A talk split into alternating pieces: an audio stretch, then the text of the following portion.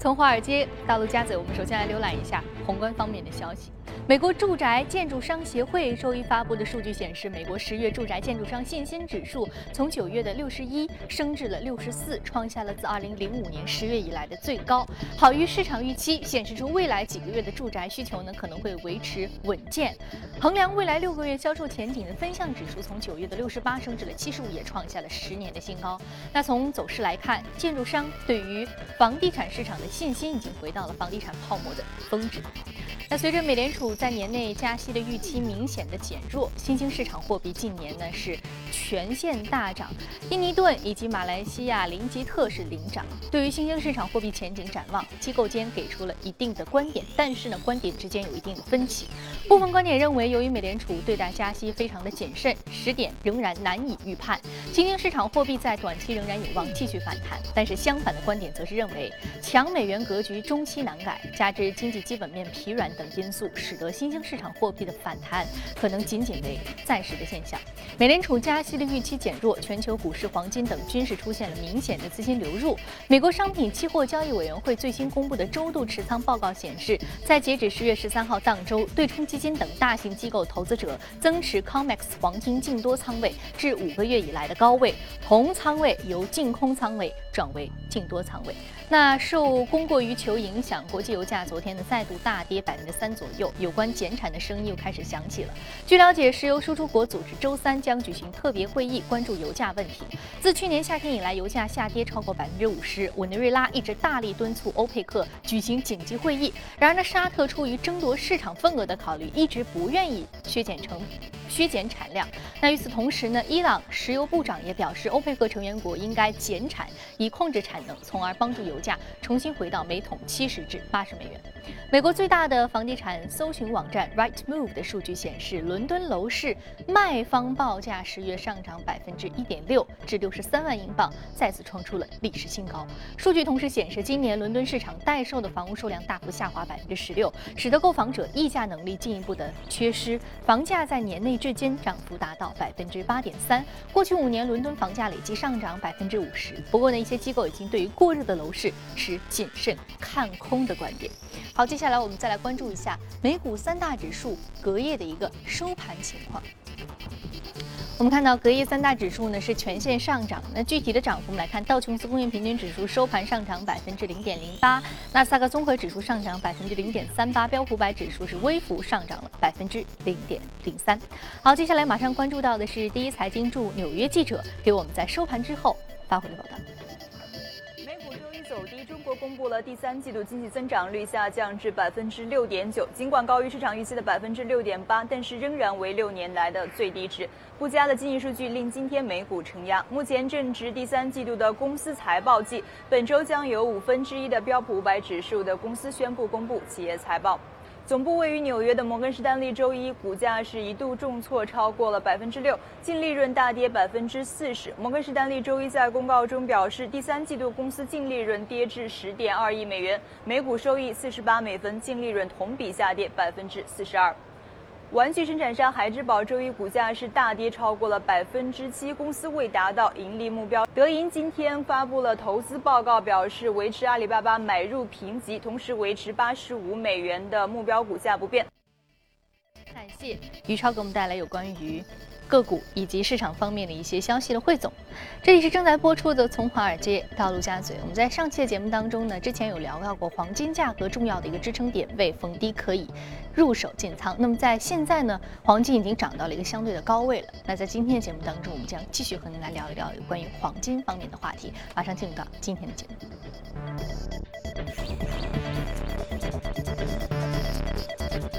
好，今天我们请到现场的嘉宾呢，是来自于盛宝金融的分析师罗康杰先生。罗先生，早晨好。早上好。我记得上一次您在做节目的时候，就说到黄金有一个非常重要的点位是一千一百零八到一千一百一十一这样的一个位置啊。但是现在我们看到已经到了一千一百九十了美元每盎司。那在你看来，目前这个黄金的点位是可以继续买入，还是说现在已经到了一个相对的高位了？我们现在可以要逢低减仓？嗯。呃，应该说过去一个多月，这个黄金价格在美联储升息预期降温，还有美元的回调，以及黄金它自身突破重要阻力压力的一个推动下，也包括地缘政治局势的影响下呢，它是出现了一波很大的涨幅，是创下了近四个月的一个新高。而且从这个美国商品期货交易委员会我们其他的一些持仓数据也可以看到呢，像黄金的空头，呃，在这个呃过去一个多月里面，它是有大量的空头回补，同时呢，黄金多头头寸也明显的增加，导致这个净多头头寸呢是在最近两周里面是急剧的上升。那么同时，包括一些黄金的交易所交易产品啊，ETP、ETF 之类的呢，它也有明显的净流入。但是仔细看的话呢，就是这个呃，像对冲基金的一个净多头头寸，它的持仓呢是增长的非常快。但是这种呃，着更着眼于长期投资，像 ETF 啊、ETP 之类的产品，它的一个净流入呢，呃，目前的一个点位呢，像呃，比六月份的时候还是要少。可能反映出一个问题，就是说近期的一个上涨呢，更多的还是引起了一些短线投资者的关注，而这个长期投资者的热情呢，相对要低一点。那么从啊，而且从这个净多头头寸的短期内的一个急剧上升本身，它也带来一种隐患，就是可能这个获利之后会有一个获利了结的一个举动。嗯，再加上这个呃美元啊，最近几天呢有一个反弹，尤其是之前我们也讲，这个美元的话，如果在美联储年内升息的预期没有彻底被打消之前的话，可能它。呃，很难跌破九十三这样的一个年内的一个区间的一个下轨的位置。那尤其是市场对于目前像欧洲央行进一步，呃，加码宽松政策，对，也是有所期待。所以美元短期内也不一定。啊，也不是这么容易破位的。那么这种情况下，它有一个区间的反弹。那这些因素呢，可能都会给呃黄金的短线走势呢带来压力，也包括我们现在聊的更多的还是一个通货紧缩的一个风险。嗯。那么通胀的缺失呢，对黄金从中长期看呢也是颇为不利的。所以短线来看的话，我们认为黄金可能在这个呃多头获利啊以及美元反弹等因素的影响下，可能会去呃重新测试前期突破的，比如说像幺幺五零附近的。啊，之前的一个主力位，现在的支持位。那么，但是从更长期看的话，黄金经过这一波的一个反弹，它展现出来的一个动能和一个反弹的一个力道呢，应该让市场对于这个黄金的一个信心有。嗯，是增加的，就是说认认你认为目前从一些综合因素来看，比如说全球经济的通缩压力，还有包括欧洲央行加码货币宽松政策这一些因素来看的话，呃，可能对于黄金来说，它还是有一些上方的阻力的。所以说，在一千一百五十这样的一个点位的话，可能会成为它的一个关键的底，就看它能不能稳住这个底。对，嗯，那么再往上走的话，呃，其实我们看到未来也是有一定的希望，因为它能够突破到一千一百九十这样的一个点的话，呃，其实对于未来黄金继续的一个反弹走势，我们还是应该有一些期待的心理的。是的，和其他大宗商品一样，因为呃大宗商品最近一个多月的一个持仓普遍是有上升，而且价格也有明显反弹，但是从他们的供应啊需求端来讲的话，并没有这么快的就是出现明显的改善来跟上，所以也不不太支持它持续性的上涨。但是毕竟整个市场的一个情绪呢，或者说是底部呢，已经开始出现。嗯，这样其实非常的，我们看到呃，对我们这个信心提振作用是有非常正面的一个影响。但是也很好奇，我们知道之前大宗商品出现一波下跌，主要的原因是因为这个供呃供应端大过于需求端啊，需求端不是很不是很充足。那目前需求端并没有明显的提振，为什么大宗商品近期会有一个比较好的一个状态？嗯。呃，还是前面讲的第一个，就是美元近期有回调嘛。嗯。另外一个，包括原油的话，我们看到美国的原油产量之前可能很多嘉宾也讲过，已经供应出现一个拐点。嗯。那么再加上地缘政治局势等等这些因素，它共同导致了这个包括油价带来的很多商品价格近期的一个反弹。嗯，好，非常感谢罗先生对于宏观方面的一个精彩的点评。接下来我们再通过盘面了解一下各位领涨的板块和个股分别是什么。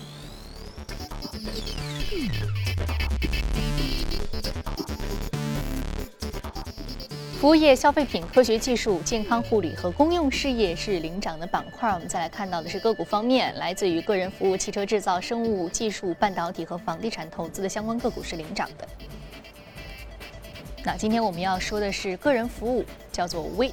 Watchers International，上涨幅度是百分之一百零五点零一，目前的价格是十三点九二美元每股。说到这个个人服务，我们就很明显从它名字我们就看到是 Weight Watcher，是对于这个体重是。监测的这样的一个咨询的机构啊，尤其这个机构，我们还要说它非常重要的一个明星股东，一个投资人就是 Opera 啊，Opera Talk Show 的这个创办者。我们知道他本身自己的身形是属于比较丰腴型的，所以说他对于这个健康呃护理行业，还有包括对于这个体重减重行业一直是比较关注的。所以说他投资这家公司也是使他成为有一个明星的效应。但是我们看他隔夜股价上涨了。呃超过了百分之一百啊，主要是受受助于什么样的一个因素导致的呢？呃，它这个这只股票是个人啊、个人服务、个人护理方面，准确讲呢，它就是一个体重管理。那它主要是提倡啊，不要用啊，不要通过药物啊，通过比如说饮食，但是它也不主张节食，而是通过这种比如说这个饮食结构的调整。对低热量的饮食的一个搭配啊，就是大家既可以不用管住口，也可以降低体重。那么同时通过这个运动来呃管理自己的体重，因为现在肥胖，比如说在美国还有欧洲很多国家，它已经是一个非常是多年的一个顽疾。哎对，所以它在呃欧美的话也有很多这个可以说是用户忠实的簇拥。对，所以它通过这个线下的这个互动啊，包括体育锻炼，也包括线上的一些互动和鼓励呢，来实现这个就是自己的会员呃一个控制体重的一个目标，也算是啊、我们现在聊的呃非常关注的一个健康产业里面的一环吧。因为现在健康产业大家都知道是啊、一个增长空间非常大的，包括马云的很多首富都讲能够超过他的，可能以后就在健康产业里面。那么他昨天的异动就是你讲的这个奥普拉，呃非常出名的一个主持人，同时他的个人资产也非常高，那么据说是有三十多亿美元，那嗯，么达到了福布斯对名人榜的一个收入前他购入了前三的一个水平。购入这家公司百分之十的一个股份，而且还有这个啊股权啊股票期权，它可以进一步购买大概接近百分之五的一个股份。那么它的一个呃入股本身它是一个有资金实力的，因为它的一个名人效应呢，所以带动这只股票啊，因为它本身市值也不大，所以出现了一个非常惊人的。明显的一个异动啊。刚刚你提到了非常有趣的一个概念，就是说，呃，接下来健康，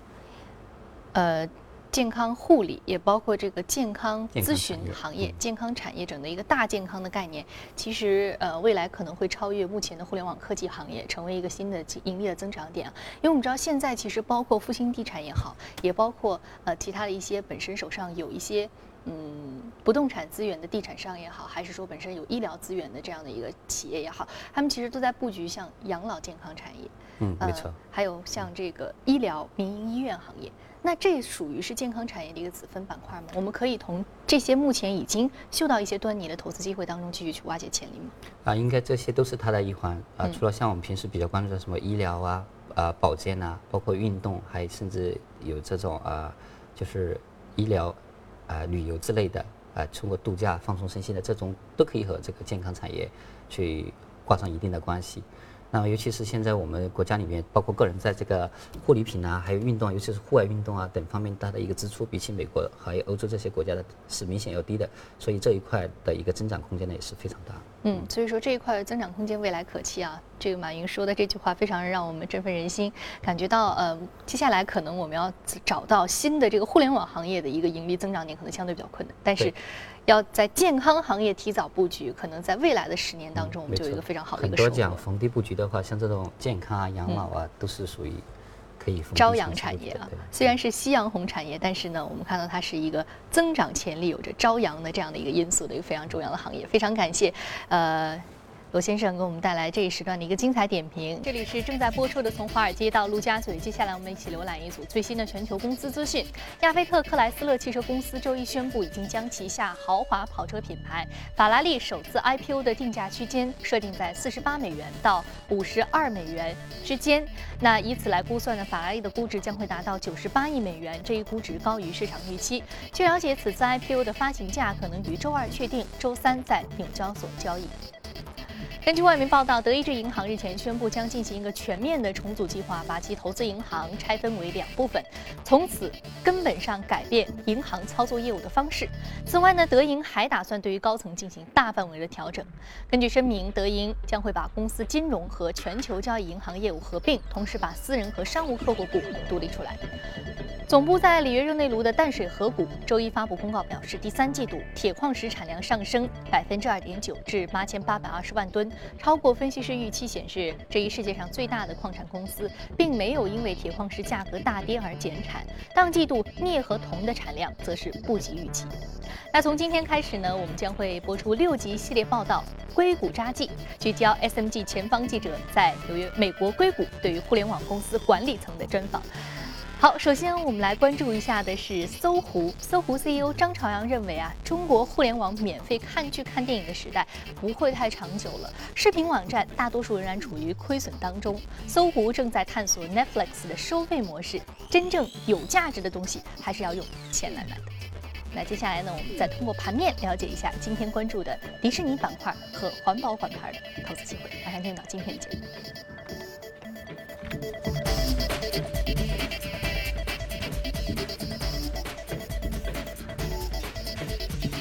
我们先要说一说的是。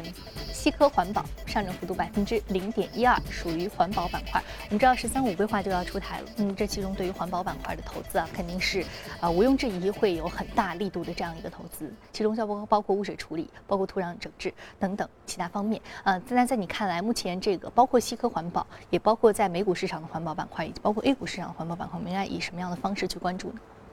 呃，好的，其实西科环保呢，它是主要是做一个这个空气污染治理，而且现在我们。大家都知道，国内这个空气污染问题非常严重啊，尤尤其是这个现在的这个雾霾问题。那么同时，它也是有一些能源还有流体，呃方面流体处理和呃过滤方面的一些设备，提供这些设备以及后期的服务。那么它在中国呢，其实也有收购活动，也有生产基地。同时，呃像这种环保类产品，它现在的一个终端客户应用非常的广泛，像比如说像能源呐、电力，也包括一些个公用事业类的，像啊水厂。啊，也包括呃化工行业，这都是呃终端客户在里面。当然，它的股价呢本身今年表现是不太好，呃，也包括美国整个的呃环保的一些个股，还有废弃物处理等等，它都不是很好。主要是因为，哎，我们知道现在一个呃它的一个终端客户，尤其是像能源板块、化工啊，还有一些工业行业呢，它处于现在的一个周期当中呢，是一个资本支出呢是。比较疲软的，所以它的一个需求呢也有下降。但是呃，这些股票呢现在都是啊，尤其这些环保一个长期非常看好的一个行业，这些股票呢很多都跌至了啊非常好的一个价格水平。比如说像西科环保，它现在的一个远期市盈率就只有八倍，但是它的增长呢还是比较快的。它通过这个自然增长，还以及这个不断的收购活动，来扩大自己的一个市场规模。那么从这个角度来讲的话，很多呃环保类行业不，它是一个长期看好的行业，而很多个股达到一个合理的一个估值水平的话，我们觉得都是呃非常值得关注的。嗯，好，这个板块是非常值得关注的啊。另外，我们看到其实对于环保板块的个股呢，我们一直都有聊，一直都有说到。那另外，我们其实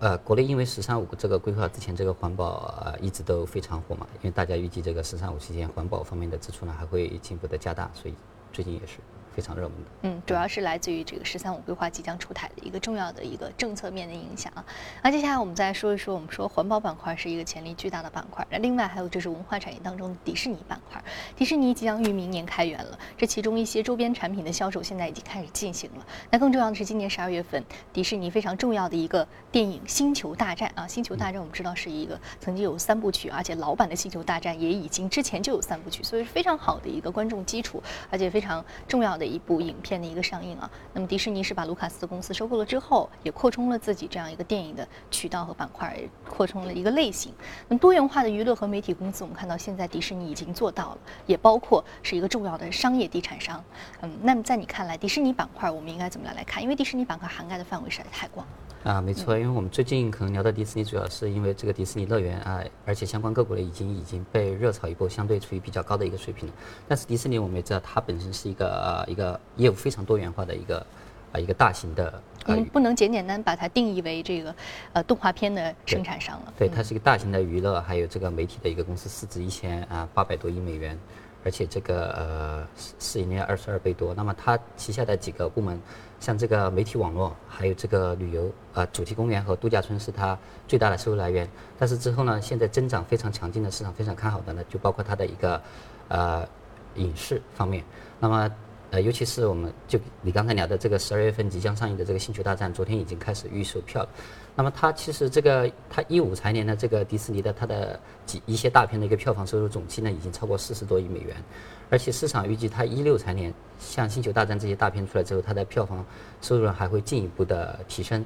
那么光星球大战一部的话，市场很多预估就能接近二十亿的二十亿美元的一个票房收入。对，这是毋庸置疑的，因为这是一个非常重要的，呃，一个文化现象啊。星球大战已经成为。所以它是一个业绩非常优良的，它的一个营业收入，比如说过去五年里面，基本上保持平均每年的百分之五的一个增长。对于这么大的一个体量，折合成人民币超万亿的，尤其是它的一个利润的话，更是在过去五年里面从四十多亿。啊，接近翻倍到了八十亿，所以利润增长的非常强劲，包括股息率呢也是逐年的提升，所以对应的就是它的股价，从大概一零年时候的，也就是五年前吧，差不多三十块，涨到今年最多的时候接近呃一百二左右，现在也是一百多。啊，尤其是这个八月份，它这一波调整以来到现在也已经有了百分之啊二十的一个上涨，所以它的一个啊有良好业绩的支撑呢，尤其是现在美股和国内都是一个财报季，这种有非常良好业绩支撑的股票呢，非常的有弹性。嗯，我们知道，在这个业绩支撑是它重要的一个支撑点，而且迪士尼本来这个业务是一直朝上走的，是很稳健的，而且它稳定的一个收入来源，再加上啊，明年包括上海的开源，也包括今年十二月份这个年底的重要的一个电影的公布啊，这样电影的一个供应，都会使得它业绩有个非常良好的这个支撑。